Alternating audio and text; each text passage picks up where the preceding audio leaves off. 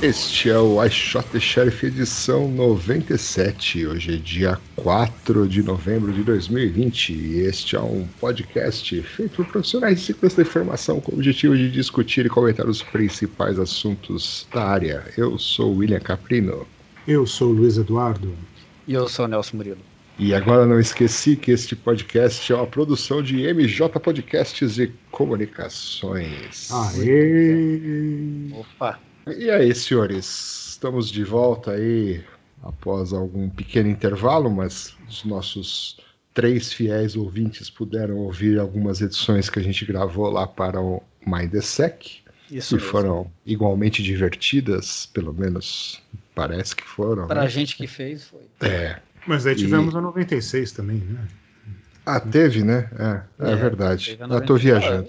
Nós tivemos um break que não foi tanto um break. assim, um break Repleto de, repleto de, de novidades para nossos ouvintes. Como sempre, né? É. Então, inclusive, podemos Chegamos começar até a falar. 100 100 edições até o final do ano. Será? Se o Deixa eu mundo ver. não acabar. Quem Eu sabe? tô 98, no... é, dá, dá tempo, hein? Se a gente manter aí a frequência de um a cada duas semanas, dá E se o tempo. Trump hein? não apertar o botão da, da bomba atômica que, que vai explodir tudo.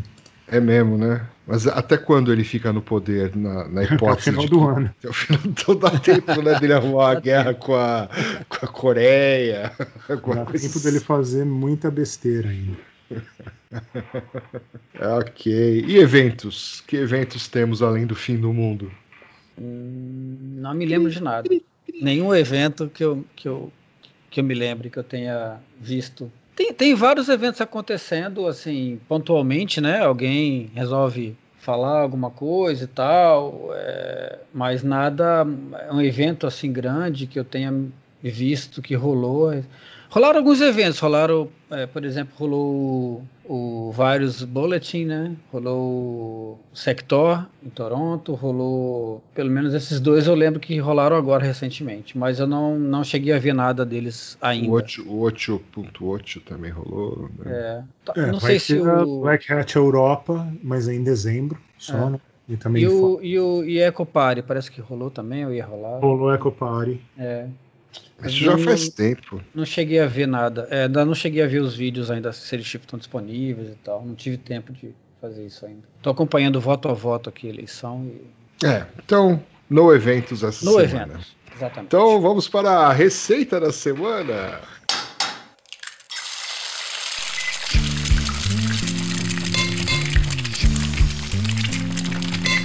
Agora me pegou de calça curta. né?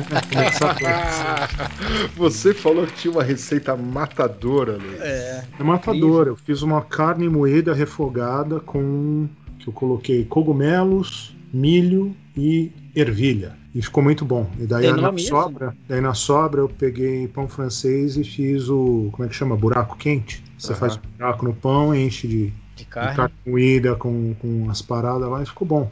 Coloca um molho de pimenta. Não, mas Faltou só peraí, batata você- palha nesse negócio É, aí. é, mas, mas peraí, receita é assim, Luiz. Você tem que falar, ó, ingredientes. Ingredientes, meio quilo de carne moída, você coloca, você refoga a carne moída com cebola e alho, daí você ref- deixa isso lá, um- ah, coloca molho de tomate, é, tomates pelados, Pô, mas já tá parecendo um monte de coisa. é, anota aí rápido, depois volta aí, né? Ah, que mais? E daí, depois que você deixou isso lá mais ou menos uma meia hora refogando, você adiciona o milho com a- o cogumelo e, a, e as ervilhas. Ervilhas. Aí põe E tudo dentro de um faltou, e pão. faltou na minha receita, mas não esqueça na sua, é colocar azeitona verde cortada também, sem caroço, que é difícil É, cortar bom. caroço. Nossa senhora, tudo isso, cara. Tudo isso. Agora, se você é uma pessoa mais simples, você pode fazer o miojo no- com água de chuveiro, né? Daí é mais fácil, mais rápido. Água quente. tá Você quente coloca, mesmo. abre o chuveiro, coloca o miojão numa, numa bacia, não precisa ser uma panela, pode ser bacia, e daí deixa a água quente cair lá e tal, e daí você Pronto, tá pronto. une o útil ao agradável. ali. Exatamente. Você sabe que eu recebi alguns feedbacks sobre a sua última receita, o hambúrguer com miojo, Uhum. né?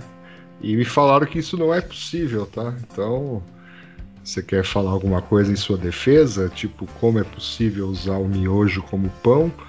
Ou deixa isso pra lá? Não, as pessoas podem procurar no Google e ver que é possível.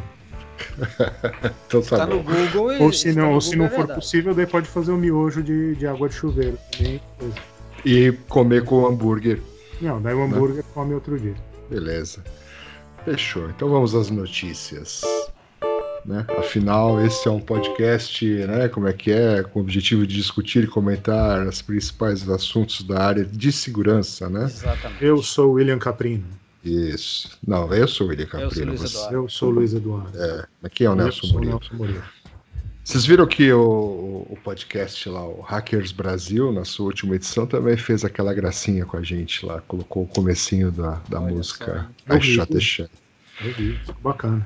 Então, salve aí pra galera. E vamos que vamos, né? Vamos lá. Primeira notícia. Ah, que é uma notícia antiga, né? Que a gente já falou sobre o- esse exploit do NetLogon. A gente só vai falar que continua acontecendo. Praticamente isso. A gente vai falar que a Microsoft lançou um, uma. Eles atualizaram o blog lá do MSRC, falando: olha, por favor, coloque o patch que a gente colocou disponível, porque tem muita, tem clientes e outras pessoas. é Interessante saber quem seriam os outros, né, falando que tem muita atividade com, continuando a explorar essa a CVE 2020 1472. E daí eles falam aqui, olha, por favor, aplique o patch. E se você tiver muitas, muitos dos clientes que usam Microsoft, tem o Microsoft Defender for Identity, que antes era o Azure Advanced Threat Protection, ou o Mi- Microsoft 365 Defender, que tinha um outro nome também, que, que eles podem usar essas ferramentas para ver se tem, né, se, tá, se no ambiente deles está sendo explorado esse, esse- essa vulnerabilidade e resolver o problema. Então, eles, eles Então, estão pedindo, por favor, para fazer o Para as patch. pessoas aplicarem Use o patch. patch, né? Está disponível desde 11 de agosto.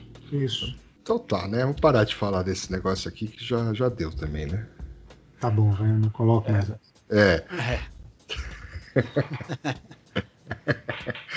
E o NSS Labs, que fechou. Fechou as portas de acordo por, por causa do Covid, segundo essa Segundo reportagem que eu não acredito muito. E o post e o blog post do CEO do, do CEO que bom, que não é mais CEO, né? Mas- ACO. que ACO. Bom, é o CEO da ex-empresa, né? Acho que é o jeito mais certo de falar isso. Que ele colocou também um post no LinkedIn, mas é, a part- assim, a NSS Labs era uma empresa que certi- fazia certificação de produtos de segurança, conhecida já há muito tempo por fazer certificação de, de firewalls, que são Antivírus também. Antivírus também. É.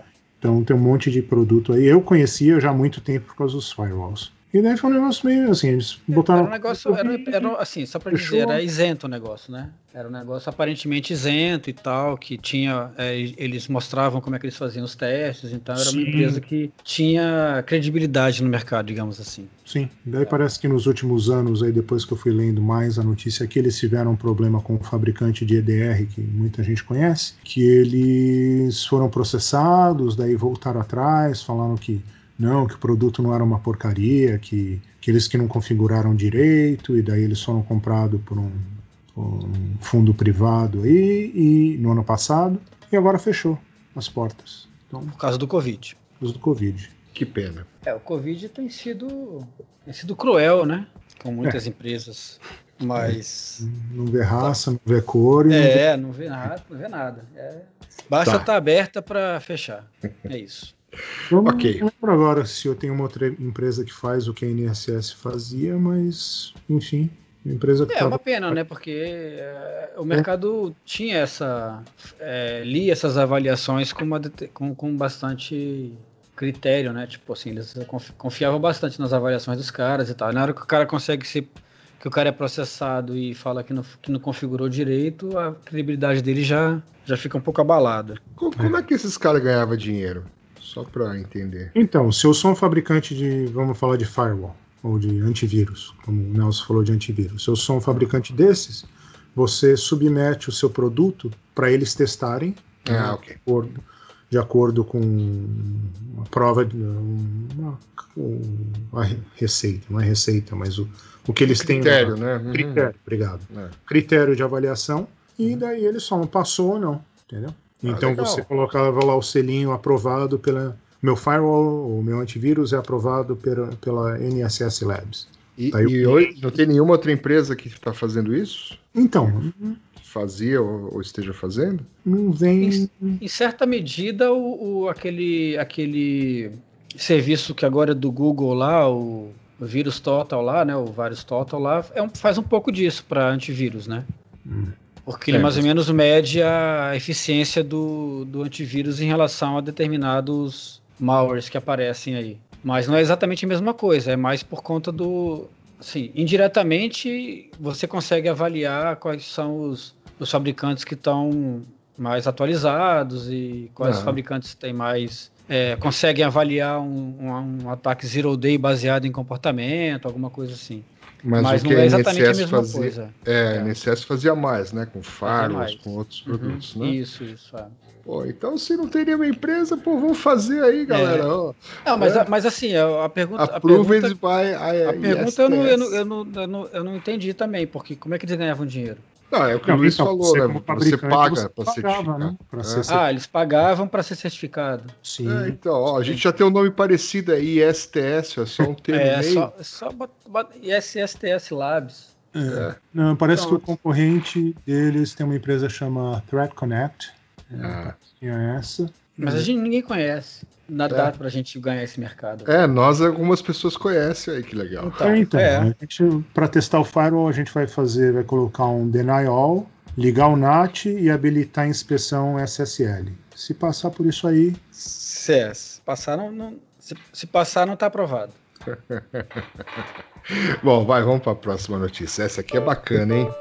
Como essa todas as outras, mas é. essa é interessante. Lanfone Real-time passive sound recovery from light bulb vibrations. Aí sim. Muito legal isso aí, né? É. É, é um vídeo do YouTube, né? É, você que está ouvindo este podcast, em algum lugar tem, tem um. um link. Como é que chama? O descritivo da edição, né? E lá a gente coloca os links de tudo que a gente comenta aqui. Então, Ou então, é... se você não quiser ir lá no link, né? a gente, o William pode falar para você. É, pode descrever o URL. Né, ah, eu vou falar o URL é, então. É youtube.com barra watch ponto interrogação V igual T32Q maiúsculo, aí VPF minúsculo, O maiúsculo, H maiúsculo, Q minúsculo, W minúsculo. Tá aí o link. Interrogação speed igual 2. Mas enfim, vai, que, que é que quer contar o que tem no vídeo? O Nelson, né? Ele que mandou. É. Posso falar. Na verdade, é uma, é uma técnica de escutar remotamente o que as pessoas estão falando, baseado na vibração do, da lâmpada. Como é que, aquele filamento que a lâmpada tem, ele consegue. É basicamente isso, né? Ele, ele eles montam remotamente uma, uma, uma lente, uma, uma, sei lá, alguma coisa que consiga capturar a informação que está da vibração. O, o, o, ar, a pessoa quando fala, ela desloca o ar e em alguma medida esse deslocamento de ar gera uma vibração no bulbo da lâmpada. E aí, baseado nisso, cara, remotamente os caras conseguem é, reproduzir a, o diálogo que aconteceu naquele ambiente, filmando ou capturando em tempo real o que está sendo a, essa variação aí do, do filamento da, da lâmpada.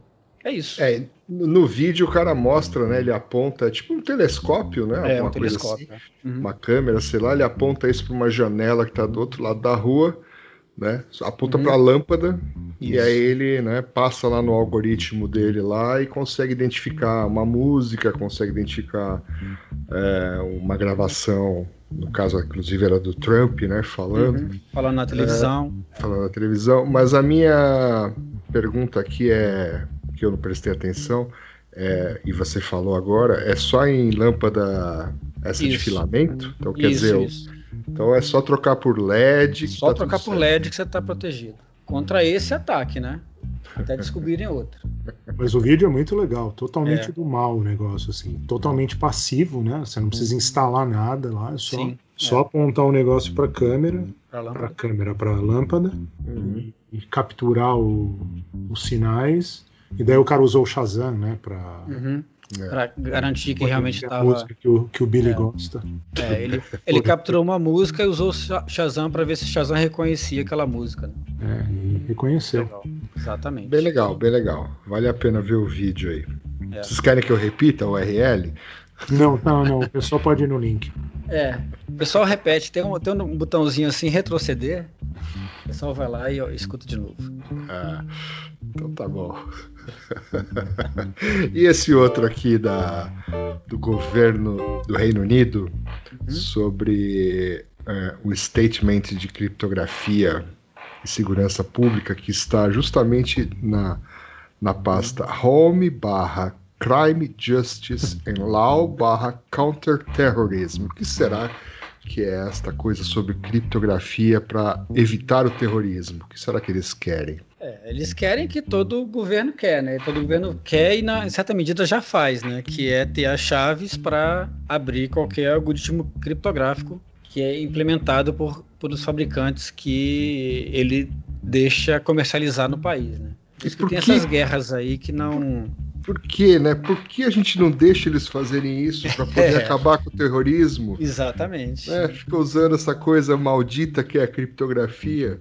E, e, os terroristas eles vão usar a criptografia dos equipamentos que o governo homologa. Né? Também é tem essa, tem que combinar com os terroristas, né? É, você usa só isso aqui, esses equipamentos aqui, tá? Mas pode falar de maneira segura que tá, ó, tá criptografado. Tá tudo cifrado. Não pode usar Signal, não pode usar. É. Tirando o Signal, por que, que tem tanto. Por que, que o povo usa tanto o Telegram e. O que, que o Telegram tem melhor que o Signal hoje em dia? Ah, o Telegram tem bastante coisa. Pode fazer grupos de quantidade próxima do, de infinito. Você pode. Você tem vários bots que você pode colocar lá, que são muito úteis, por sinal. Você pode, por exemplo, eu tenho uns bots lá de de, de coisas, é, palavras-chave de algumas redes sociais. Então, se aparecer determinada sequência de palavras em algumas redes sociais, ele ma manda uns alertas para via bot do Telegram, por exemplo. Isso não dá para fazer com Signal, até onde eu sei. Nem com Você WhatsApp. Tem um API que ele liga na rede social, é isso? Isso. E aí é, ele Sabia, vai, é, não, é, é, você pode implementar qualquer coisa. Estou dando um exemplo de uma coisa que eu uso, mas dá para fazer qualquer coisa com isso daí, né? Você pode criar um bot para fazer qualquer coisa. Por exemplo, teve um cara que criou um bot para rastreamento de objetos. Então você vai lá e diz, olha, eu quero rastrear esse objeto aqui. Daí a hora que o. Aí ele fica batendo em várias em várias APIs de várias empresas de, de, de, de entrega de correspondência. É, no caso do Brasil é só o correio e tem lá tem uma, outras poucas, né? Mas em outros lugares tem, tem bastante. E aí na hora que tem o, na hora que ele que tem uma movimentação ele te manda um, um alerta pelo, pelo Telegram. Falou, oh, sua, sua encomenda andou, por exemplo. Então dá para uhum. fazer um monte de coisa com isso. Então é, esse tipo de coisa, por exemplo, não dá para fazer com um signo. É, com Signal, nem com WhatsApp, nem com outros, outros caras aí. Mas assim, se você quer só trocar mensagem, não tem por que usar, não usar o Signal, aquele outro lá, Enigma. Tem uns outros dois aí que também são. Mas se eu quiser só ficar mandando figurinha idiota e tal, aí tem que ser no WhatsApp. Né? Ah, nem no WhatsApp, é. é. é. Grupo da família, essas coisas aí. É, pô. Mas o, o, Telegram tem outras coisas também, tem outros. É, tem algumas outras features de, de, de, que colocam ele num outro patamar aí de. Ele, ele é legal porque ele é bem. Ele é bem flexível, né? Você dá para fazer bastante coisa de maneira flexível com diferente do, do WhatsApp, que é bem amarrado, né? Você tem que comprar o, o business, instalar uma, uma instância dele, um Prime, usar da nuvem, é mais. E você não tem acesso. Você compra o direito de usar, não você não consegue interagir muito com ele. Hum. Mas é isso. É isso.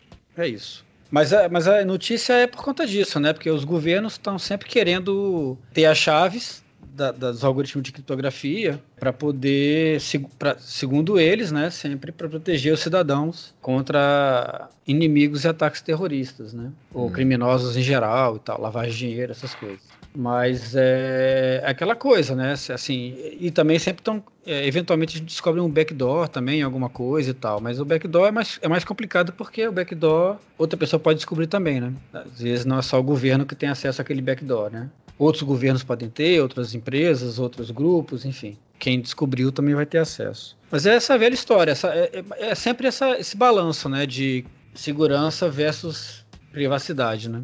Uhum. É, é, difícil de você estabelecer o limite, porque é, pode até o, o, objetivo pode até ser nobre, né? Mas é, você nunca sabe se amanhã ele vai ser distorcido para uma outra coisa ou se pode ser usado para uma outra coisa em algum momento. Então é sempre difícil você entregar a sua privacidade na mão de quem quer que seja, ainda mais de governo, né? Que tem os interesses pessoais, é, particulares lá de estado dele, né? Hum. Ok. Enquanto isso, alguns pesquisadores uh, extraíram aí uh, chaves secretas que criptografam os updates de alguns alguns, algumas CPUs da Intel. É, praticamente as mais usadas, né? É. Celeron, hum. Pentium e Atom. Atom. É, isso aí, basicamente o que eles fizeram, assim, é, o, o que é interessante é que é aquela coisa da, da segurança por obscuridade, né? O cara coloca uma chave criptográfica dentro de um, de um local que ele imagina que ninguém vai conseguir extrair aquilo lá de alguma maneira. E o que os caras conseguiram foi extrair essa chave de lá e aí eles conseguem saber quando é atualizado, o que é atualizado, eles conseguem saber informações sobre o atualizações de, de produto, né, de, de do hardware, do firma, né, digamos uhum. assim, dos, dos, equipamentos. E é uma pesquisa que eles têm feito já há um tempo, né? Já, Eu tava é, aqui, uns três, três anos, anos atrás, né? eles é eles descobriram uma outra coisa, daí a Intel fez um patch para isso, e daí o problema do patch é que como é no chip, você pode você pode fazer um rollback a hora que você quiser, né? Uhum. Então, apesar de ter a versão atualizada que, que, bloqueia o problema de acontecer, você pode ir lá e fazer um rollback e daí abre o, o problema de novo. De novo. É, esse, esse negócio de firma é cada vez mais. Nas, uh, por exemplo, lente, lente de, de câmera agora tem firma, sabia? Não, não sabia não. É. A linha, é, a linha as, RF das Canon agora tem o, a, a linha de lentes nova da, da Canon, você atualiza o firmware delas. Ou seja, abriu mais uma, uma brecha aí para alguém explorar alguma coisa. Se aprender a tirar foto direito. É. Você pode culpar o firmware agora para suas fotos ruins. Hum.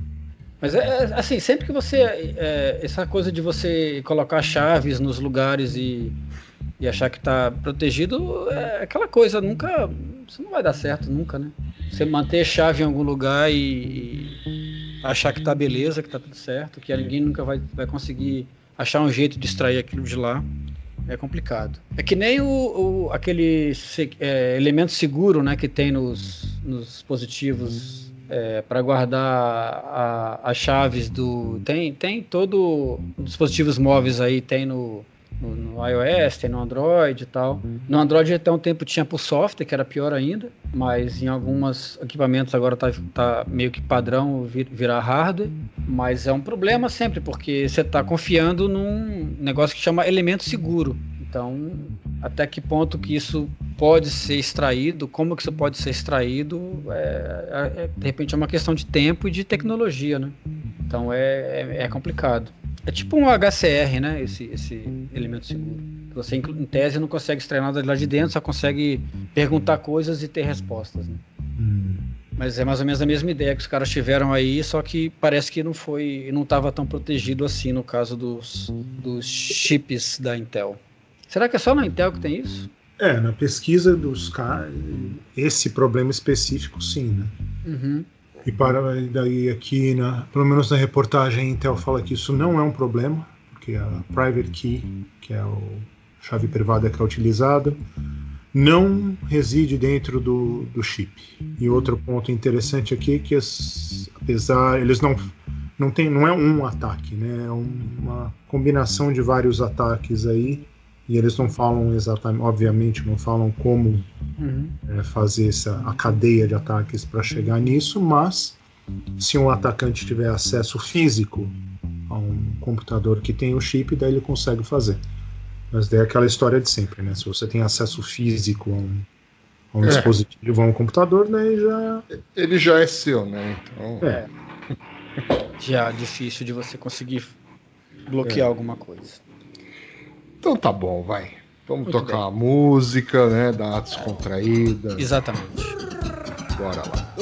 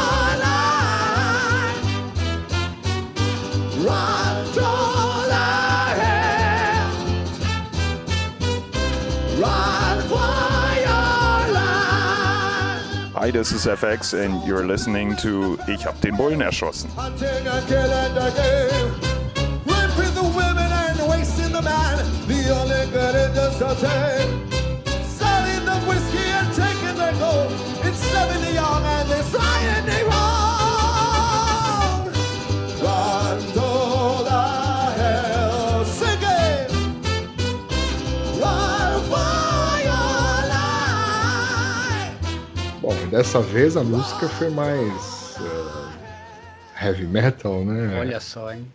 Mais ou menos, né? Um heavy metal mariachi. um grupo que se chama Metalate. Aliás, o vídeo é, é, melhor do que. É uma música que muita gente gosta do Iron Maiden, mas com uma. Em homenagem às eleições norte-americanas, a gente colocou um, um estilo mexicano aí.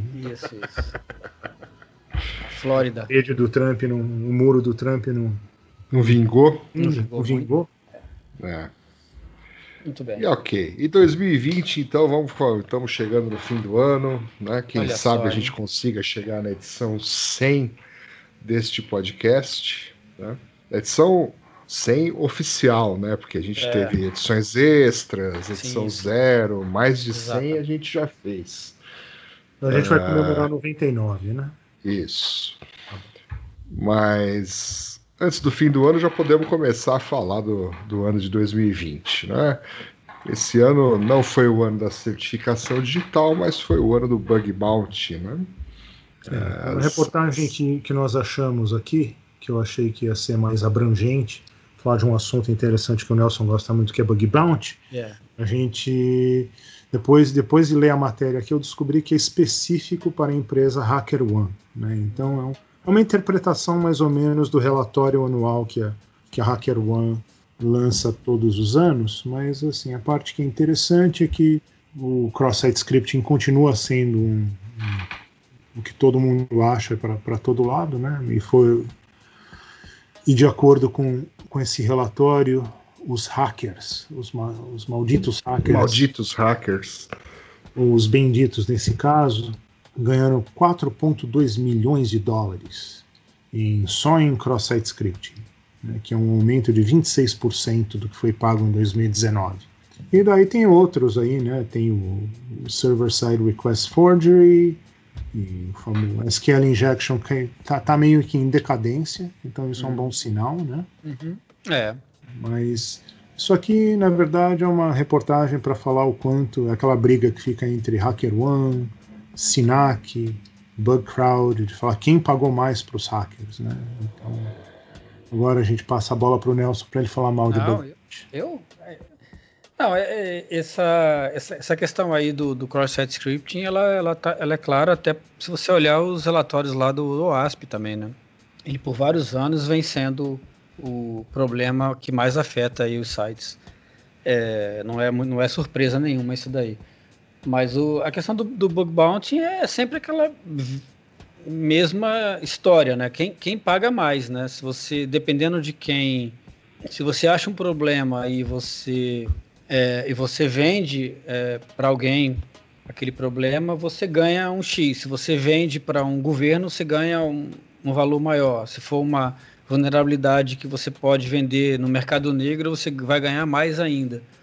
Então, o que, o que eu acho que é, que é assim, de uma certa forma ruim é a pessoal, que o pessoal está dando uma inflacionada nos valores, né?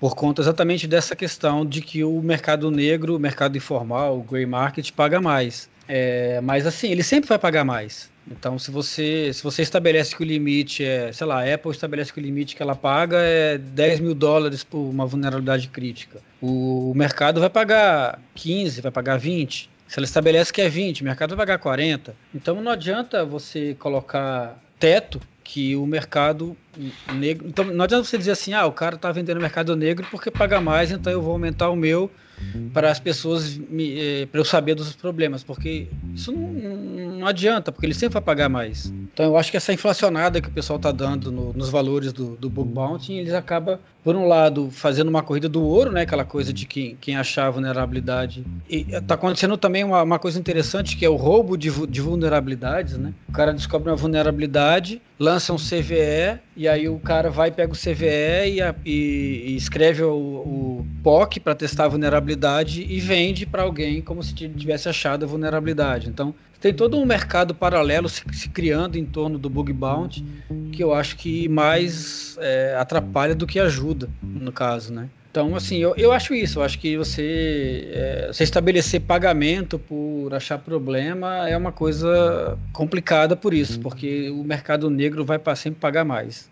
E aí você não tem como concorrer com esse mercado negro e aí você vai estar inflacionando o mercado de qualquer forma e vai você vai ter o mesmo resultado pagando mais, basicamente é isso. Eu acho que essa corrida do ouro também tem um pouco a culpa é um pouco dessas empresas que, que, que vivem disso.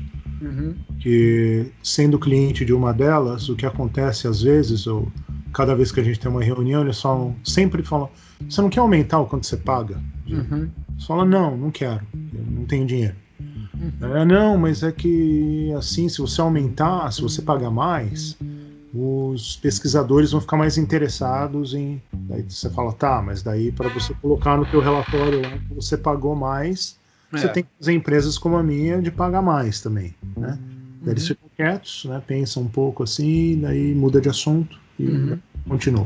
É, não, eu, eu assim, eu acho que todo mundo tem culpa nesse negócio, né? As, as empresas que, que pagam, elas querem mostrar que elas estão pagando mais, então vem para cá que, eu, que, que eu estou pagando melhor. Com certeza é um aspecto. Outro aspecto é esse, de que o mercado negro sempre paga, paga mais, então eu vou ter que aumentar para poder não é, ser surpreendido por problema de segurança. O que nunca vai acontecer, porque se o cara quiser vender para o mercado negro, ele sempre vai, vai achar quem compra por um valor maior do que qualquer um é, quiser pagar, porque o mercado negro não tem teto, né? Tem, é. tem. Então, assim, é, é, eu acho que isso aí é uma, é, uma, é uma briga perdida, assim, você tentar concorrer com alguém que não tem teto para de dinheiro para concorrer com você. Então, acho que não, não vale a pena seguir nesse caminho. Acho que esse é um, esse é um caminho que não vai trazer benefício para ninguém no fim das contas, porque é, vai, vai começar a acontecer, isso vai começar a criar outros problemas, como esse que eu comentei, de alguém começar a vender bug dos outros para ganhar dinheiro. E isso vai, isso vai ter consequências ruins para o mercado em geral. Então, eu acho que isso não, não, não tem como acabar bem esse tipo de coisa, né? O pessoal vai ter que rever exatamente como é que faz isso, estabelecer um limite. Olha, a gente paga isso porque a gente acha que isso aqui é justo para a vulnerabilidade que você achou. E se você quiser vender no mercado negro, você vende porque a gente não vai pagar mais do que isso. Então, acho que aí você consegue ter uma. Quem, quem realmente estiver interessado e que, o, que a pessoa corrija o problema, vai aceitar, porque é uma grana, de qualquer forma. E se ele achou um, ele pode achar mais, então ele pode ganhar mais dinheiro com aquilo, de maneira honesta, digamos assim. E quem quiser vender para o mercado negro vai continuar vendendo, que também não vai ser. Não vai, ele não, não vai deixar de vender para o mercado negro porque você vai estar tá pagando mais. Acho que tem que. As pessoas têm que pensar um pouco em estabelecer limites aí para esse tipo de coisa, porque tá, o negócio está meio complicado. Não tem limites, tá sem limites. Não tem limites.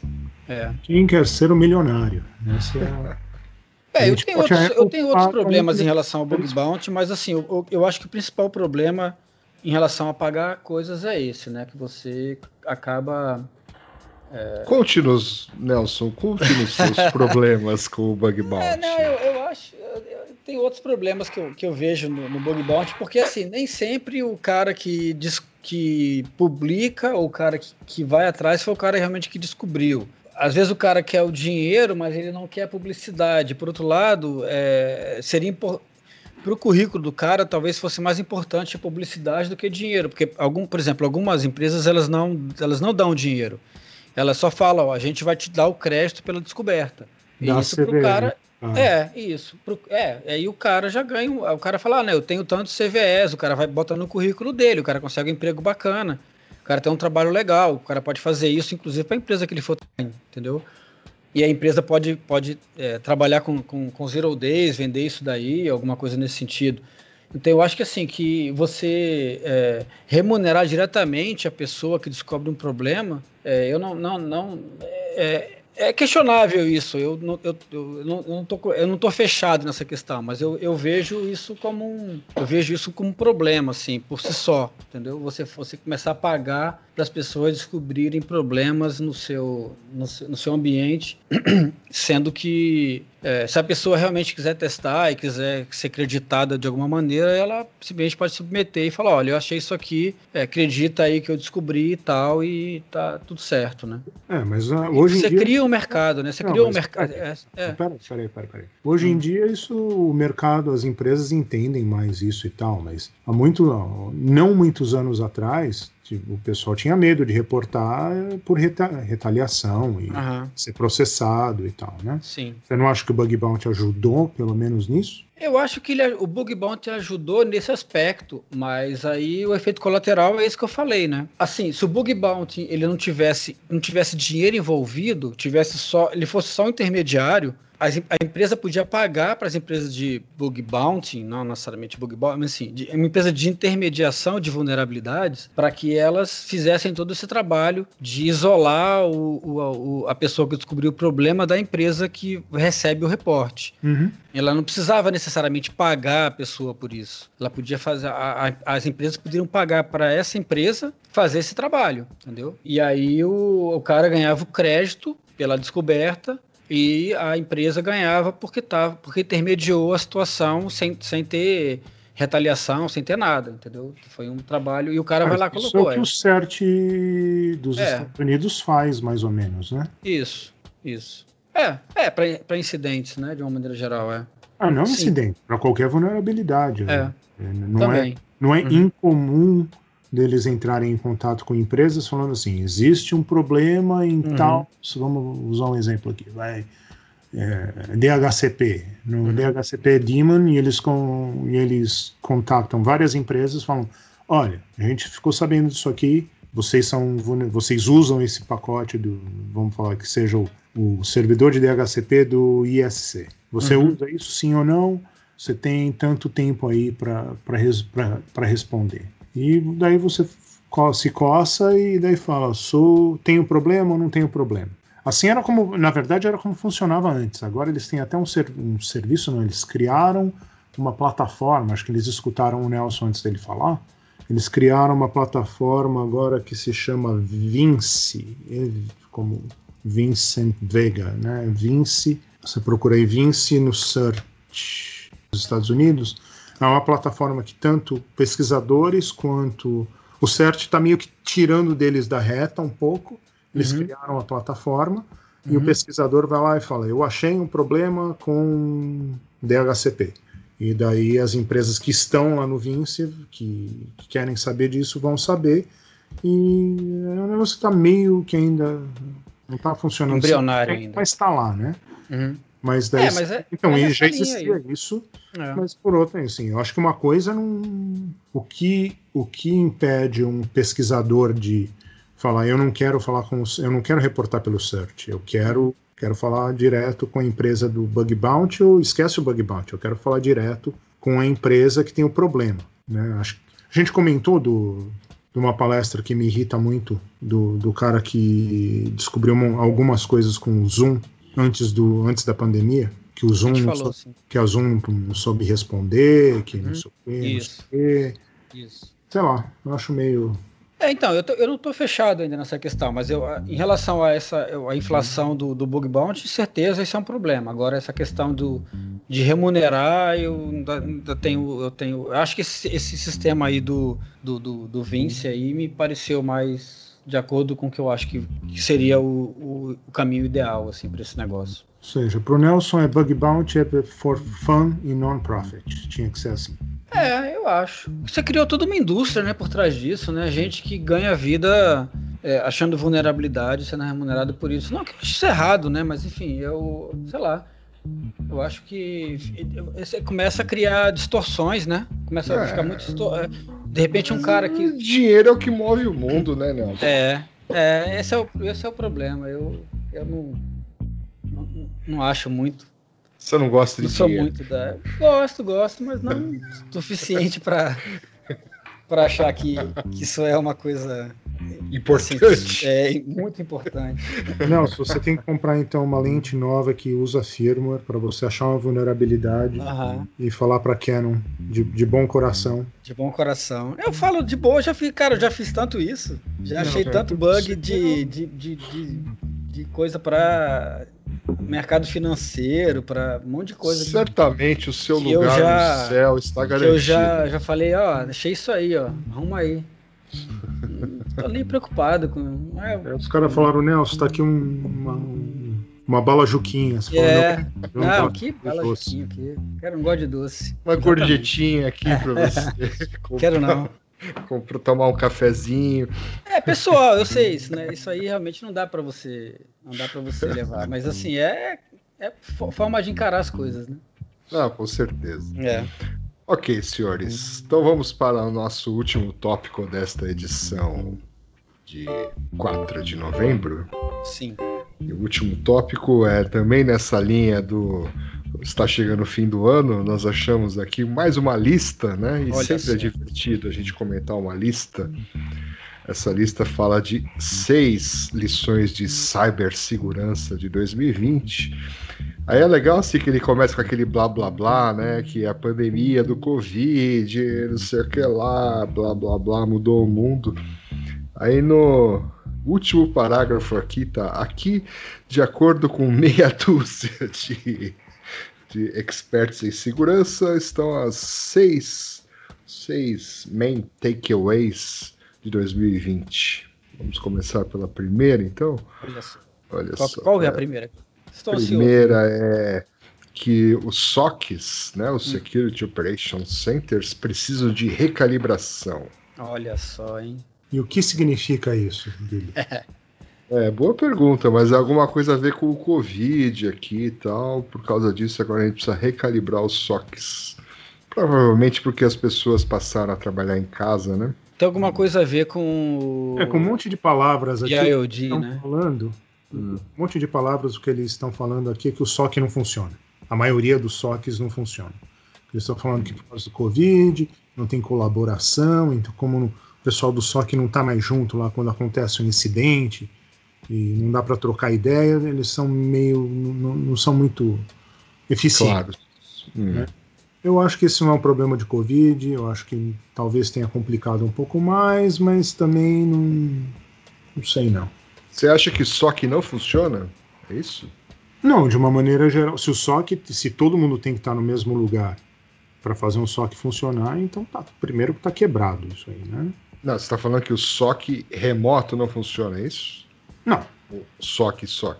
Se, o, se, se uma empresa, se uma organização cria um SOC, que para ele funcionar, todo mundo tem que estar junto lá e quando aparece um negócio vermelho na tela, todo mundo corre, que nem um monte de patinho, né? Vai lá ver. Já tá errado aí o negócio, né? Vocês não acham? Futebol jardim de infância. Isso. Todo mundo em cima da bola. Ah, interessante. Fale- Fale-nos mais sobre isso, Luiz. Não, isso não, eu acho que, que a colaboração não, não depende. Sim, seria mais legal estar lá no mesmo escritório e tal, mas não. Acho que não deveria depender. Na mesma tela do Zoom não, não é a mesma coisa? Então, essa é a minha. Então, mas é, é o modelo do SOC que você acha que não funciona? Porque o SOC inventaram por causa do NOC, né? Uhum. Aí inventaram o SOC, que é que também inventaram tudo isso aí por causa do, do launch control de, da NASA, né? Uhum. Enche de televisão, fica um negócio bonito, né? Mas você está dizendo que você acha que esse modelo não funciona ou nunca funcionou? Eu acho que é difícil. Se...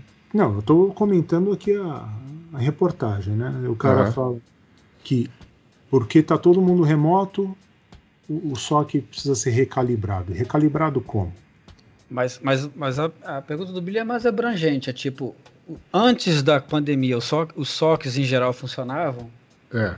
Eu acho que não. Que não? Por quê? Acho que não. E só piorou com a pandemia. Mas por, então, que, mas por que, que não? É.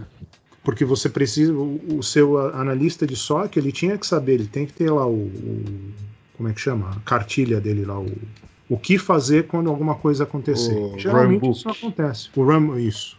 E geralmente eu acho que isso não acontece muito bem. Mas prove-me errado. E, e qual seria uma alternativa, então, Luiz?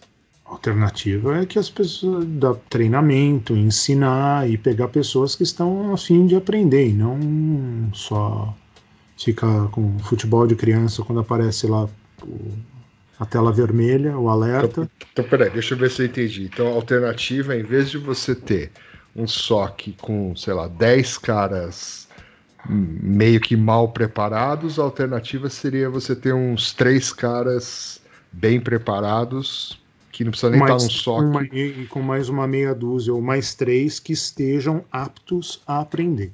Eu já vi casos que, assim, o, os três que deveriam estar aprendendo, eles ficam só sonhando em um dia, que eles querem realmente que pegar o, o hacker russo que entrou na, usando o Zero Day. Mas daí quando alguma, quando o Red Team faz alguma coisa, eles daí fica paralisado, assim, né? não sabe nem onde começar. Fala, e aí? E esse alerta? Ah, não sei. Tipo, tô procurando a cabeça do bacalhau, né? Então. É o reserva do quarterback. É. Então, então, então sua, sua crítica é em relação à qualidade do material humano. Sim, mas daí volta na reportagem. Eu acho que é injusto o cara falar que precisa recalibrar o SOC. Eu acho que na grande maioria o SOC já, não, já tem um problema. Né? Não adianta falar que agora ah, que tem que recalibrar e pensar que agora é tudo é na, na nuvem, que tudo é SecOps e tal. A pandemia então só, só enfatizou um problema que já existia. É. Sim. Entendi. Interessante. Voltaremos nesse assunto em outros episódios desse podcast. Acho que a gente devia chamar alguém que entende de SOC. É, pra, pra gente. É verdade, pra gente discutir pra um pouco sobre isso. É. Com, com essas perguntas. É, boa. Então você aí do SOC que está se sentindo ofendido com as nossas, nossas críticas ao seu trabalho, por favor, nos procure, vamos bater um papo e né, elucidar aqui. Mas é, mas eu acho que essa questão de, de, de, de do SOC não funcionar serve para qualquer coisa, né? Se, se, as pessoas que estão lá não estão qualificadas para fazer aquela é. atividade, não é só o SOC que não funciona, né? Nada funciona. não, mas, geral, não, mas geralmente o SOC é quem é, quem deveria, assim, se acontece um incidente, o SOC que deveria tem que responder rápido. Né? Se o cara que se o cara que está montando a rede não monta a rede direito, isso aí o cara não precisa montar a rede muito rápido, né? Geralmente ele pode uhum. demorar mais. Ou o cara que está escrevendo a aplicação, que está montando lá o sistema, tal isso aí, agora o SOC é que está ali na linha de defesa que tem que. tinha que responder rápido. eu acho que isso vai me, meio naquela, naquela conversa de, de que falta gente para a área, né? Falta gente qualificada para a área de segurança. Não, e falta gente, tudo bem, mas daí tem que contratar. Muitas vezes o que acontece, eu já vi isso no passado, é o que você contrata alguém e fala assim, mas isso aqui você vai ter que aprender a fazer isso aqui. Você vai uhum. aprender? Ah, vou. Uhum. depois de um tempo você fala, ah, não, mas o que eu queria mesmo fazer, descobri o hacker russo lá que usou o Zero Day. Tá, mas como é que você acha? Que nem a gente falou antes em outros casos também, né? Ah, que eu quero fazer? Ah, eu quero ser. Quero ser o Red Team, eu quero Eu quero pegar a senha do CEO e dar aumento para todo mundo. Porra, legal. Como é que você vai fazer isso? Ah, não sei, mas isso daí eu quero fazer. Ah, legal. Então, qual a diferença de TCP para UDP? Ah, não sei. Tá, então peraí, você tem que aprender o básico para fazer o negócio lá super mega lit, lito da vida, né? E meio que falta, né? O meio nem tanto é, mas, nem tanto mas assim, considerando, vamos considerar a hipotética situação que um SOC esteja funcionando, que tem essas figuras qualificadas para tocar o SOC, que o SOC esteja funcionando. Aí veio a pandemia, as pessoas não estão mais fisicamente no mesmo lugar. O que, que precisa, precisa ser ajustado para que a coisa continue fluindo? Eu não sei. ok, sabe, vamos... fala aí, Billy. Vamos para a próxima. Vamos para a próxima. Não, não, eu, entendi o ponto do Luiz. Acho que isso aqui dá para a gente ficar discutindo horas. É melhor a gente a gente volta a falar disso em breve. Ok. Então já sabemos que o Luiz acha que a internet vai parar uhum. e que os SOCs não funcionam. O SOC não vai resolver o problema da internet parar. Bom, certamente que não. Principalmente remotamente. Qual é, o, qual é o próximo, então? O próximo próxima, é. De, deixa eu introduzir a próxima, Billy. Fala aí, fala aí, porque eu, esse, esse termo aqui eu também não conhecia. Manda ver. Eu também não, mas eu quero saber o que o Nelson vai falar. Essa, essa aqui eu vou deixar o Nelson comentar. Ótimo.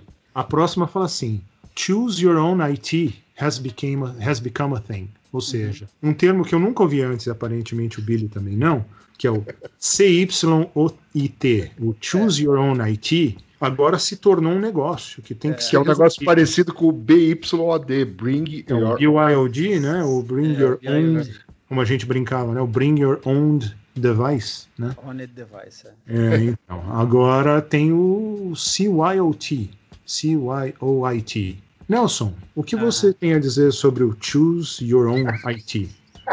Choose Your Owner IT. Your Own IT. É owner, Escolha né? o seu próprio. Você como acha? Você como usuário, Não, você eu, eu, o seu próprio. É, o que, eu, o, que eu, o que eu entendi disso daí é o seguinte, é que o cara, hoje, o cara escolhe qual é a, qual é a nuvem que ele vai se conectar. Tipo, ele vai usar o, a rede do Zoom, ele vai, ou ele vai usar o, o Google Meeting, ou ele vai usar o Microsoft Teams, ou ele vai usar o, é, qualquer outro lá. O Não, Webex, e outras coisas, né? E outras Cisco. coisas que ele tem em casa. Dropbox, Google uhum, Drive. Isso, isso, Google Drive, é, então. Ele, ele, vai é, ele vai estar tá espalhando coisas por, por vários, é, várias nuvens, né? Ou vários serviços ligados à nuvem. Então é, é essa que é, a, que é a questão aí, que hoje, que antes o problema era o, era o cara ter um equipamento próprio e poder ser, ser hackeado, enfim, ter as informações vazadas, agora além do computador, ainda tem as informações da firma que estão em algum lugar, em algum provedor que o cara escolheu colocar, ou que o time de TI resolveu usar para fazer as suas conferências lá, seja o Teams, seja o Zoom, seja o Webex, seja o Google Meeting, qualquer um outro aí. É, é então, nesse sentido. Nesse, nesse aspecto, a reportagem uh, não está errada, né? Tá, tá falando que Sim. isso se tornou uma realidade e de fato se tornou, né? É. Mas já não era assim em tese, na, numa empresa você pode uh, bloquear um pouco isso, né? Não, mas você pode bloquear também com. Isso aí é um problema se você tiver o seu computador pessoal usando as ferramentas que você usa. Não é o caso. Muita gente hoje ainda usa o o equipamento que foi é. dado pela empresa, uhum. certo? Mas está usando de casa. E daí volta também no SOC lá, né? O cara tem que ver, assim, o cara está usando, assim, a empresa, vamos falar que a empresa usa... Voltou no SOC. Voltei no SOC. Não, a empresa fala assim, você, nós usamos o WebEx, por exemplo. Tá? Daí você vai ter a reunião com o Billy. O Billy ele traba trabalha para outra empresa, ele quer me apresentar o que a empresa dele, os serviços que a empresa dele tal, e o Billy me manda um invite e ele usa o GoToMeeting. Eu falo, Billy, não, tem que usar o WebEx. Não é assim que funciona. Não é assim, não é assim que funciona, sempre funcionou. Você vai. É, então, mas, mas Luiz, agora, agora tem um deadlock aí, né? Porque, por exemplo, você fala, ah, eu uso o WebEx. Aí você fala, eu uso o GoToMeeting. E aí eu falo, não, mas o GoToMeeting está bloqueado aqui na minha rede. E você fala, ah, o WebEx está bloqueado aqui, nós vamos usar o quê então? Não, o que eu estou falando não é que está bloqueado, o que eu estou falando é que, que já era eu, assim. A partir do momento que você já me mandou um invite usando o GoToMeeting, eu vou baixar o, o, o GoToMeeting e eu vou te. Mas isso sempre foi assim. Não, não, sempre foi assim, mas não existia uma necessidade é, tão constante como tem agora de reuniões remotas usando essas ferramentas, por exemplo. É porque, porque no caso da empresa, você não está expondo é, o ambiente, da, é, não está expondo informações da empresa num ambiente externo, né? Porque tipo, o cara vai te apresentar os serviços dele, o cara vai fazer. É uma coisa mais institucional. Hum, a, hum. Agora é uma, é uma reunião da, do time, uma reunião é um town hall, enfim, é uma coisa mais do, é, interna, né? É isso que tá. Não, mas mesmo externa, é eu, eu, tenho, eu tenho reparado isso, né, no, no, meu trabalho, né? Às vezes eu preciso a gente usa uma determinada ferramenta, eu contato um cliente e o cara fala: não, aqui a gente bloqueia, a gente só pode usar essa outra aqui, sei lá, Microsoft Teams. Uhum. É, uh, aí no caso aqui, como eu não, não tenho esse bloqueio, eu acabo usando a ferramenta do cliente. Mas imagina que eu tivesse um bloqueio, que eu não pudesse usar o Teams.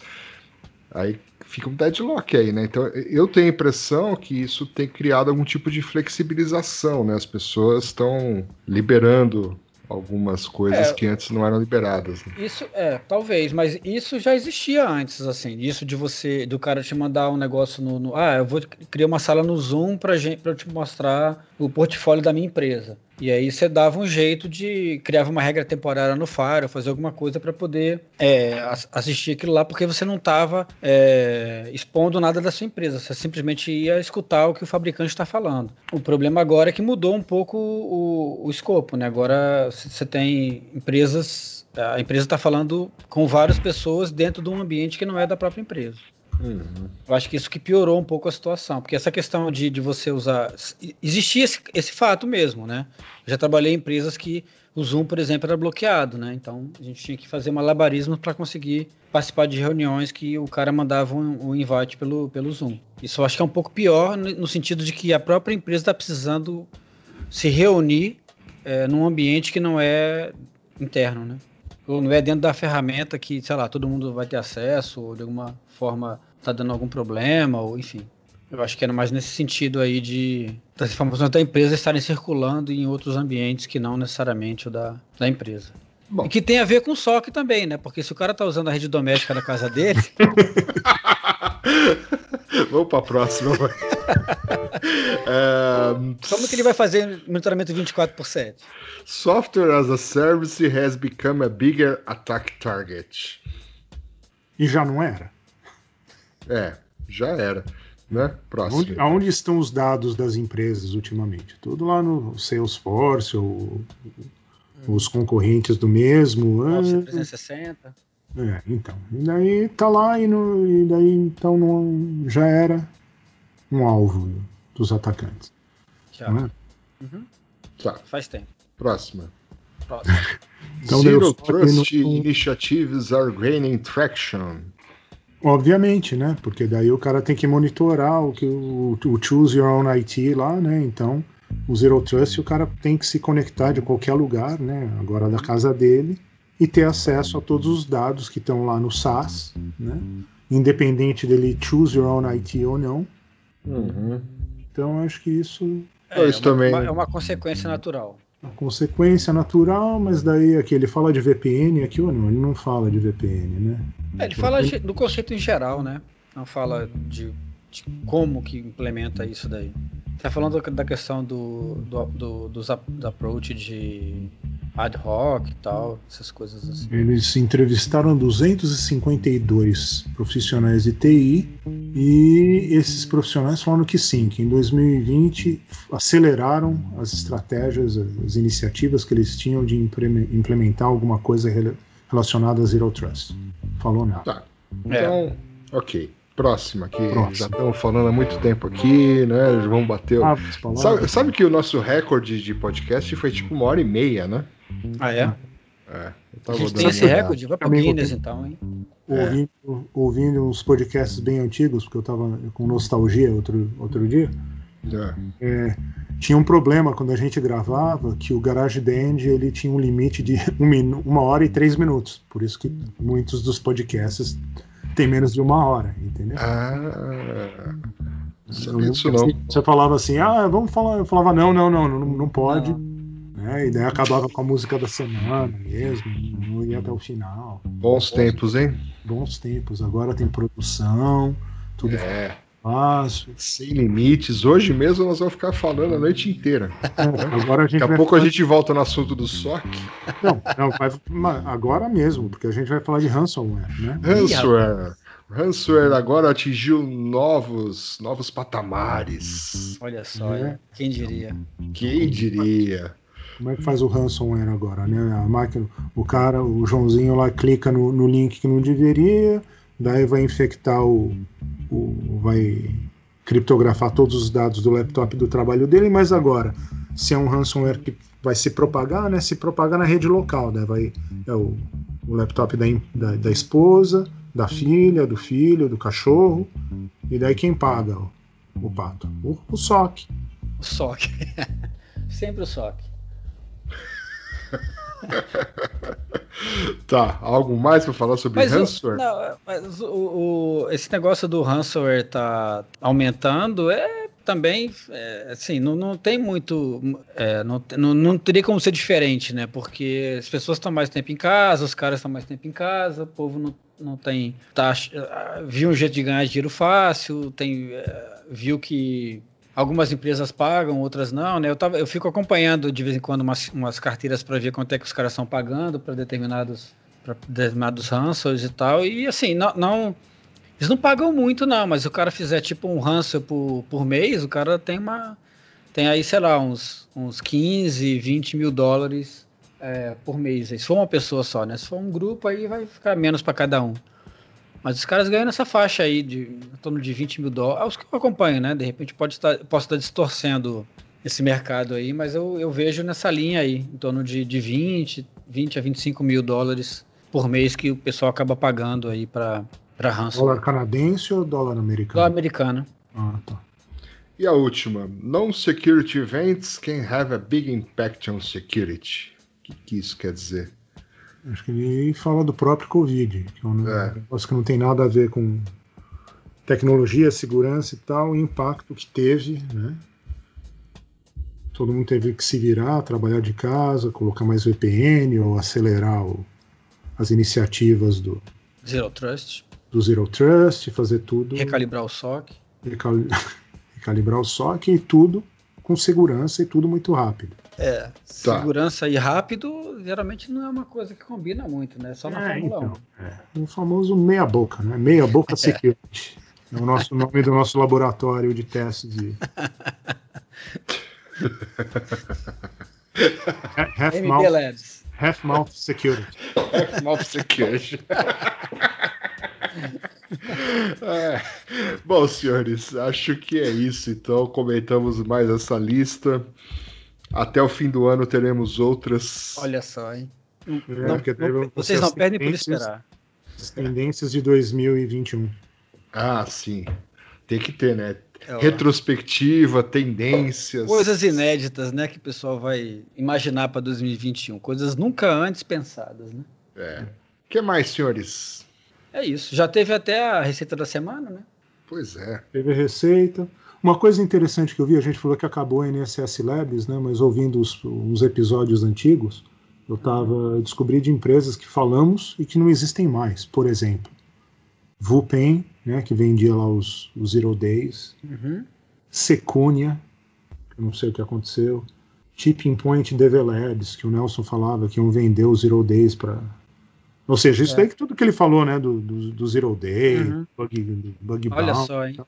Tá vendo? Tudo volta lá 2006, é, 2007, rapaz, falando, ah, o cara faz para tipping point ou para defense tal. Que, que, que, que coisa, hein? E o pessoal ainda, se, ainda perde, perde tempo com, com Bruce Schneier ainda. É, tá vendo? A gente tá anos luz na frente aqui, o pessoal falava. Brincadeira. Nós, Nostradamus da, da, da, da segurança. Nostradamos e comentamos e, e tamo junto. E tamo junto. E para entrar em contato com esse podcast, você pode, sei lá, mandar um e-mail. É. Né? Nos contactar nas redes sociais. Telegram. É. Telegram. É. Signal. Através do search, mas daí a gente não vai te pagar nada. é. E é isso. É né? isso mesmo. Então, Vou ligar a musiquinha. Isso mesmo. Até e... semana que vem. Ou até. até daqui Bom, duas semanas, mais ou menos, estamos de volta. Se, Se o mundo deixar. não acabar. É isso aí. É. É mesmo. Caso o mundo acabe, né? Foi bom. A gente se vê aí. Valeu. Foi bom enquanto durou. Foi bom enquanto durou. então, tchau. Tchau, tchau. Tchau, tchau, tchau. tchau, tchau.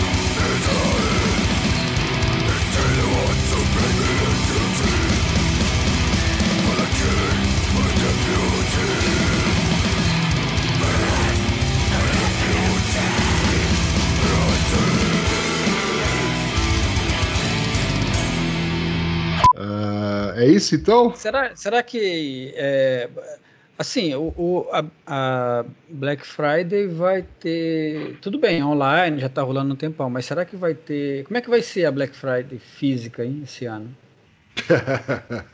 Boa pergunta, hein? Não vai ter empurra-empurra em loja. É, então. Fila. É. Vai ter, vai Só pode 30% das pessoas é, com máscara. Empurra, empurra com distância, distanciamento social. Isso, exatamente. e álcool em gel. É. Nossa, isso foi um bip? É, você não. não, sei ia falar para fazer o pi, então. É. Já arrumou um aí. Oficial. Ah. O meu termômetro para ver se eu tô com Covid ou não. Puta, você tá com Covid, meu? Não, não estou. Mas eu vou é. fazer o teste amanhã só para garantir. Mas você vai fazer o teste rápido ou o teste. Não, o teste devagar. Devagar? Hum. Entendi.